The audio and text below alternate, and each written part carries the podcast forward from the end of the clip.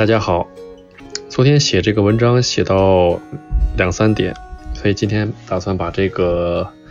文章给做成音频。这最近这个年末是九连休，所以我能抽出一些时间来写点东西。这段时间非常的机会非常难得。最近呢，那个跟网友讨论了一些关于上社模式啊。还有这个求职方面的一些话题，我觉得嗯挺有意思的，呃也也有很多这个应届今年的应应届毕业生在日本的应届毕业生啊也给我一些反馈，我也觉得挺挺开心的。嗯，我发现呢，主要就是就读我这些文章呢，可能在日本的呃华人比较多。嗯，所以呢，而且问的这个问题还是以面试为主，可能大家都在找工作或者在在考虑换工作，所以索性我就把我那个所有的这个就职的一些想法和感想吧，我都想或者面试的一些心得什么的，我都想集中到一块儿分享一下。这篇文章呢，嗯，比较长，呃。可能这是我文字版有一万字吧，不到一万字。那我这个音频可能分成几段吧。所以我这里边说的，呃，就是我自己的一个经验，完全是自己的呃，连连我自己的经验，嗯，但是呢，也不敢说是技巧，就只能说是这个我自己的经验，就是仅供参考。如果能参考的话，就太好了。嗯，首先呢，声明一下，我这里边说的，呃，都是在日本的情况，就在日本找工作，在日本面试的这么一个情况。嗯，呃，说一下主题，我这篇文章主要分成三，呃，这篇文章是主要说这个，呃，常见的这个问题集，就是大家在面试的时候。经常会被问到的一些问题和我个人的一些对策。第二个就是我个人遇到的这个呃实际的问题，就是我亲身经历的一些问题。第三个就是说呃其他的一些话题。其实，在这个之前的视频或者说文章里边，我提到过这个商社面试的这么一个概论。我我也提到过这个面试的这个两大问题，一个自我介绍，一个致盲动机，我都分别做过这个单独的视频了，所以这里边我就不说了。呃，文章非常长，嗯，我们我音频会分几部分，之前呃这的一些这个视频里边的重点，我再用一句话再说一下。首先，面试呢，这一个前提。就是说，我希望就是能分享一下，就是就不一定要把自己当成一个商品来来推销出去。如果你面试过了的话，那基本上你的这个也具备了一定的销售基础了。所以呢，嗯，这就是一个基本的这么一个，就是呃基本的这么一个思考方式，嗯。嗯，而且这些东西呢，我我下边这些文章这些话呢，它也不限于商社，只不过商社呢，嗯，就是是我现在的一个工作的地方，它其他的行业、其他的这公司也都适用。嗯，首先呢，呃，面试之前一定要呃分析自己和竞品的区别，就是相当于卖商品嘛，就是你这个东西，你卖的这个东西，或者你自己和竞品，也就是说竞争对手有什么区别？这个一定要很清晰的分开，这就是知己知知彼，清晰的分开之后，你才可以做下一步。怎么分开呢？你你一般是两种，一个是横向比较和纵向比较。比如说，就拿我为例吧，就拿这这个事儿为例吧，就说你你先拿你自己和在日本的这些日本人比较，你的优缺点或者你的异同是什么？完了之后，再横向比较，就是说你现在呃不跟日本人比了，你现在跟在日华人比，在日华人又分成啊二代华侨，还有就是说第一代移民或者他就是留学生啊这么过来的这些人，你跟他们比，你的这个区别就是横向比完了纵向比，然后呢呃，就是为什么这么比呢？就是说你一定要给对方提出一个，想出来一个，就是采用你的一个理由。比完之后呢，你知道自己的一个特点之后，完了呢，你第二步就要分析对方要什么人，就要看他这个。就是 GD 啊，或者求人票啊什么的，你一定要知道他到底要什么人，这这一点是可能更重要。有些东西你知道自己是什么样的，对方你不知道对方要什么的话，他不卖，他不这个匹配也不行。所以就是把第一点和第二点联系到一块儿就行了。就这就是这个呃我的一个经验，就是面试基本上就能成。完了，下一步就是说要论述，就是你怎么能。把这些呃第一点和第二点建立联系之后，你能有说服力的、有这个逻辑性的传达给对方，这就是一个交就是呃沟通的一个能力了，传达的一个能力了。嗯，OK，那咱们就直入主题吧。咱们先说一下这个呃常见的问题集和我个人的这个对策。嗯，这部分可能。怎么说呢？对职场小白什么的，应届生比较有，比可能比较有用。嗯，这些只限于我个人的一个背景和情况。嗯，能不能有通用性，这个我也不敢说，这完全因人而异。嗯，所以呢，我希望这些思路吧，啊，可以可以给给大家一个呃启启启启发或者参借鉴吧。这里一般我说的都是中途采用，就是有就有经验的人的转职。应届毕业生这块呢，他走的是另外一程序，所以我我其实也不太不太没有什么经经验，嗯，但是面试的问题应该不会差的不会差太多，嗯。第二个要说明的就是说，嗯，就一切的面试啊都是那个反复的斟酌，反复的逐字的推敲，一切都是靠练出来的，所以呢，嗯，一定要多练习。我准备面试的时候呢。每天，比如说上班啊、下班啊，这个睡前呀，反正就是所有的，你你你洗澡啊什么的，你你一切就是说能利用的时间都在反复的做排练、做练习。比如说洗澡的时候，可能就是最好的一个办法，你可以对着镜子呀，或者做各种的模拟的这些场景，甚至说每个假想的场景啊，你都要训练自己的表情，就就就就就知道这个程度。这样的话。每个细节、每个假想的这个场景，你都能，呃，适度、适度的做出表情的话，其实，嗯，做到这个准备程度，其实基本上我觉得就比较 OK 了。嗯，呃，问题呢，那咱们就说吧，就是问题集里边呢，除了我之前视频说的这个自我介绍和这个致亡动机之外，呃，我觉得比较难的或者比较有意思的。就是这个成功力和失败力，也就是说你优点和缺点，一般都这两个是就是捆绑起来问你，就是你有什么优点，你有什么缺点，你有什么成功的地方例子和失败的地方。成功的例子呢，就是我的经验是，你说一两个就可以了，而且例子要短，不要那个太多，不要太太长，不要讲故事，就你说两点一两点就可以了。嗯，最好呢是这个呃简历里边没有的。重点就你体现你说话的逻辑，因为日语里边呢，呃，自己夸自己呢是有点难，而且也没人这么做在日本，所以呢，基本没人这么做，所以呢，你的用词就一定要简单，呃，我觉得我就是你要报出你的关键字就 OK 了。其实，在这面试里边，你说自己多么成功。就是你自己的这个炫耀，或者说为自己，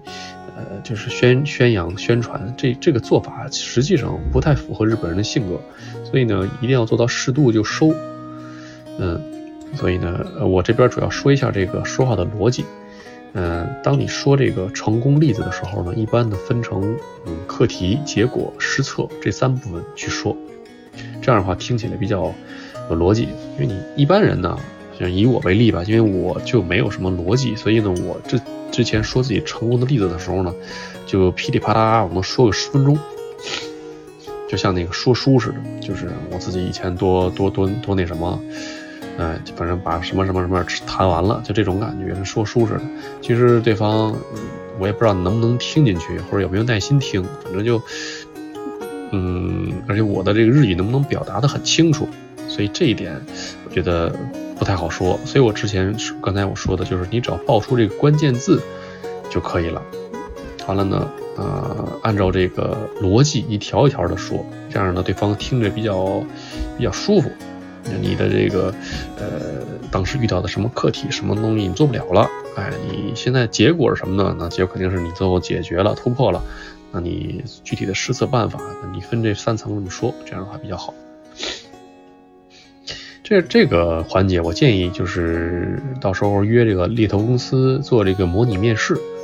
一般的都是免费的模拟面试，就是他会派一个就专门这个。模拟面试的这么一个担当，他给你打电话，啊，一个小时左右，就他给你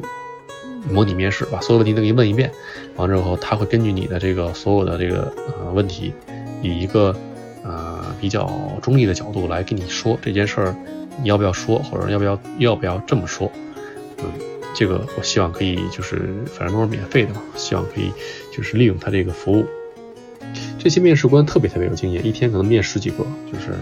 经验极为丰富，听过太多了。这种这种面试官，所以他们的这个，呃，就是见解还是挺有帮助的。特别是对于我这种，就这种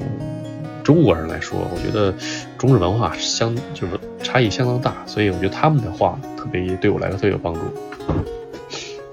成功率这块就说到这儿了，下面说一下这个失败率。失败率是最关键的，成功率的话就是相对来说比较简单，失败的地方是比较难表达的，因为这东西你一说吧，说自己都失败，这不是减分嘛，对吧？但是这块呢，其实是呃对方比较想听的，为什么呢？因为你看这个伊藤忠啊、王红这样的这个大型的商社，他这公司呢，基本上这失败的例子是一般是必问的，为什么呢？就是这类企业，它跟这个它属于非资源类的商社，它没有这个三菱、三井、住友这些大的资源类的这种财阀的根基，所以他们在事业开发过程中呢，呃，非常的不顺利。所以呢，他们的社风呢，就是说不断的从失败中反思，完了觉醒，完了就是等等吧，就是他们这种作风就是这样的，失败无所谓，只要你能哎觉醒了反思就可以。所以他们特别爱问这些东西，所以这块要好好准备。具体怎么准备呢？就说这个，呃，首先你要分析这个公司的这个社风，就是什么风气，公司的风气和这个求人的具体要求。要看这个，首先要看这个社长的采访。一般的这个，呃，网站都会有这个，一般大手都会有这个专门的招聘的专业。这里边会有社长的采访和社员的采访，比如刚进公司一两年的这些社员，他会有一个 inter interview，有这个采访，你就通过这个，你就能基本知道这公司想要什么样人了，求人的方针呐，公司的风气啊、社风啊，就可以基本知道了。所以根据你不同的这个公司的社风，你要举出不同的失败例。比如说，伊藤忠是什么，你要准备什么案例？完了，王红准备什么案例？三井准备什么案例？所以呢，这些东西，呃，所以呢，你就根据不同的公司举出不同的这个失败的案例就可以了。就是一定要记住一个重点，就是即使失败的案例，归根结底，你还是要作为一个展示自己的一个机会，就是让人听着是失败的案例，但实际上呢，它侧面反映了你这个人是非常有能力的。比如说，呃，举个例子吧。比如说，不管哪个商社吧，它都需要这种比较灵活的、那脑子比较灵的，完了比较带点激进的这种年轻的血液。所以呢，你举这个失败例子的时候呢，我当时举的就是说，比如说，呃，我独自开发越南市场或者印尼市场的时候呢，为了促进这个销营营业额，追求这个高利益，所以呢，我可能为了打击竞品啊什么什么的，我采取了很多激进的这个贩路开拓手段，嗯。而没有加强对这个商流的管理和控制，所以呢，就是短期内呢，可能对这个新规市场取得了比较大的突破，但是呢，最终导致了各个代理商的这种恶性竞争。后来经过反思和改善，最终取得了什么什么什么的成绩。这种例子的话呢，呃，就体现了自己的失败，嗯，但是呢，又体现了自己呢，还有自己的一些业绩。最后呢，还有一个反思，对这个反思的过程一定要加上，这是一个人事评价的一个重点，这块一定要注意。关于优缺点也是一样，嗯，举例的话太多了，我就不说了，这我就说几点。一个就是说这个，呃，优点这块还是要省略。简略不是省略，要简略啊，简略要而且要有逻辑。嗯，对于外国人呢，就是最好的办法就是研究一下公司要什么样的人，完了我们呢给出关键词，还是这关键词。什么叫关键词？刚才之前我也提过，就是这个日语里边表达跟这个中文的母语完全不能不能比啊。咱们这个中文这些用词就比较熟练，日文的用词其实。用的对不对，或者用的恰当不恰当，其实这个我我自己或者自己是很难判断的，因为你没有这个语境，你也不知道这个词，你听看起来挺好的一个词，但实际人可能日本人不那么用，或者还有其他的意思，这样的话就不太好，所以一定要就是嗯记一些这样的关键词，或者平时要多收集这样的东西，比如说呃销售能力的这些词啊。我经常用的，我经常听的就是说，这个我说一下，这是是就要说日语了。比如说一个塞修句子，折冲数，塞修句子，折冲数，折冲数就是一种，就是这个你们这个谈判的时候呢，为了找到对方的这么一个互相的一个妥协点，而自己做出这么一种让步，这种这种谈判的一种方法，就是折冲塞修句子，折冲数。还有比如说自走力，自走力。就是说，这个你你你不用别人催促啊，你自己可以完成这件事儿，这么一个自走力。还有就是说，呃，make it，就是说这东西你有没有这个眼光来做这个生意，你有没有这个判断能力？这是说，就跟那个鉴宝似的，这件事儿咱们不能打眼，商机的能好坏就能马上就能给呃识别出来，有这么一个慧眼。再比如说这个福卡卡奇。附加价值，对吧？这上市最最强调的一个就是说，你能不能把这东西加附加价值？还有一些写这个性格的呀，写执行力的呀，比如说这个，呃，nobody to you，呃，就是很很很很顽强啊，是吧？还有这个亚力 k i l 卡拉，这个这个 non-tokasu 卡拉，就是这两个都是，呃。就比较我我都是从那个网上学学的，就是好像这些词一就是形容这个上社人，好像嗯特别的匹配，就是怎么说呢？就是怎么不管怎么样，把这事一定要做出来，这么一个很有执行力的，不能半途而废的这么一种精神。哎，就这种词，其实我在什么什么一级、二级啊什么的教科书里边我都没见过这种词，但是这我觉得这就是一个关键字。或甚至说是这个是这个，嗯，面试啊，就经常可以用到这些词，这些词一定要多积累，嗯，这个要多看一些专门的讲座和网站，像油管上面都有这种专门的。还有一个就一定要最关键的就是说这个啊，一个关键词一定要配一个至少配一个实例，实际的例子，就是你这个人怎么怎么顽强，怎么有执行力，一定要配一个例子，哎，一定要有说服力的例子。你不能光说自己各种好，你没有一个例子对支撑也不行。而这例子必须得也是你自己实在的例子，而且必须要非常的有说服力，这要好好准备一下。之后呢，嗯，还有很多逻辑公式可以用啊，就是我我我那个提到刚才我说的那个，比如说课题、结果、试测啊，你有什么课题，走结果什么样，最后你怎么办到的这些这些这个。啊，framework 吧，这反正你这这些公式你可以用。还有之前我这个最早最早一视频里面提到那个三明治办法，三明治方法就是，比如说这个啊总结结论完了之后再往下再发散，对吧？举例啊什么的，完了再收结论，三层这样。还有比较经典的这个 PREP，对吧？Point point reason example point，把先。提出点，完了解释原因，完了再举例，完了再收。不管怎么样吧，反正一定要让对方知道你这个逻辑性。嗯，呃，呃，刚才我说了一下啊，再怎么强调也不为过的，就是说关键词，就是这个简历上面也一样，就是因为大家的时间都很忙嘛，如果不能在一两分钟之内吸引对方的眼球，基本上这个简历基本基本就就就就过不了。所以呢，简历上面也一样，就是简历的关键词和结构和这个文章的简历的 structure 很重要。所以呢，就是嗯，简历的事儿我我这里就太多了，我就来不及说了。就说一下吧，就是说说点点吧，就是说你的自己的这个优点啊，就是几个 P 图的时候呢，也是一样，就是一定要抛出关键词，抛出之后打住啊，对方有兴趣的话，他会反问你，完了你再根据他的兴趣点嘛再作答，一般这种这这种方法。如果对方没有兴趣的话呢，比如没有接你的茬儿，那你就那说明这这你的这个点就对方就没有 get 或者对方没有兴趣。所以你就别不要再展开了。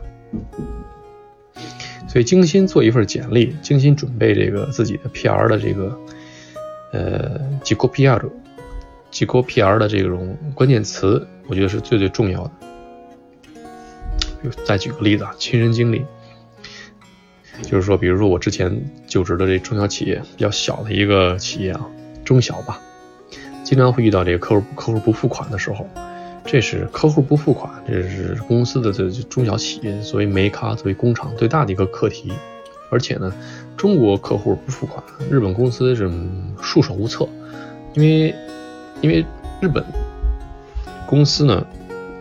因为日本公司呢，它没有这个对策。呃，起码在日本，基本没有这种什么不付款呐、什么跑路啊这种情况，所以日本公司也没有这种预案，它也没有经验。所以呢，他们对这个中国工厂或者说客户欠款呀什么的，他们是束手无策的。所以我知道他们这一点。所以呢，当我自己在这个几个 PR 的时候，自己就是面试的时候呢，或者邮件里边呢，或者说简历里边呢，你就可以把这些重关键词抛出来。比如说像什么呃，五力卡开开修，什么有心抗力，呃，再金开修。什么去国库萨比萨，翻译过来就是说，呃，你可以关键字你可以列一个，比如说，呃，回收账款，什么女性管理，债债权回收，中国催债，这这类的这么一个，你把这些话，呃，在面试里边点出来，其实马上对方就 get 这个你的点了，他会肯定会问你的。那谈判呀、面试啊、写邮件啊，其实可能都是这同样的道理吧。就你还是要在最短短时间内让对方对你产兴趣，这是最最重要的。嗯，一定要牢记。嗯，这样对方的话会非常想听你说的话，从而呢对你产生兴趣。这个你基本上就就就面试就就就胜算就很大了。所以关键词一定要准备，而且要准备专业的词汇，就是不要说中式的日语啊什么的，或者你自己瞎编的那词，这这肯定是不行。一定要找非常非常专业的词词汇。嗯，刚才说了一个就是优点啊，缺点，缺点的话，很跟刚才我说的那个失败的案例差不多，都比较难说，因为这个失败或者说缺点这东西肯定是减分的，但是呢。还是你事前还是要对这个企业的方针和这个风格做充分的研究，读这个新闻采访啊什么的，你要知道对方需要什么样的人，针对这个对方不同的这个要求，不同分别作答。嗯，所以这这完全是一个 case by case 的事儿。比如说伊藤忠吧，伊藤忠商事他有一个就是他自己的一个 slogan，就是他每次都写在他那边，就是写在伊藤忠商事下边，叫这个呃。一个人的商人，无数的呃使命，这么一个，反正日语叫什么“ヒトツノ秀金” 啊，“姆斯诺西美”什么的那这么一个词吧，嗯，所以这公司呢，他特别重视这个呃个人的力量，就是个之力，一个人的力量。所以呢，你要准备这个的面试的时候呢，你在缺点的时候呢，你就可以，你就可以这么说，嗯。你说，你说你从来呢，啊，就是从你毕业到现在，就是都我都我都是一个怎么说呢？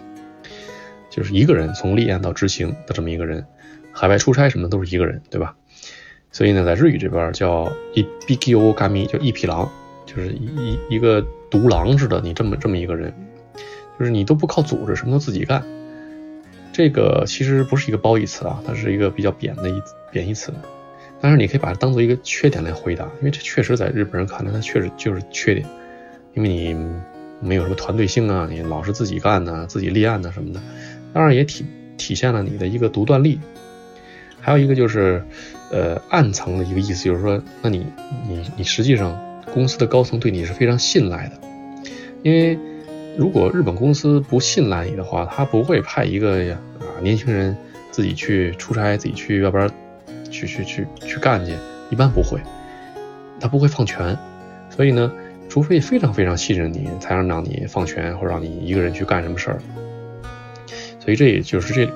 我举的这个例子就是说，嗯嗯，就是一个这类问题的一个回答的思路，这思路很关键啊，不一定全用用这些例子，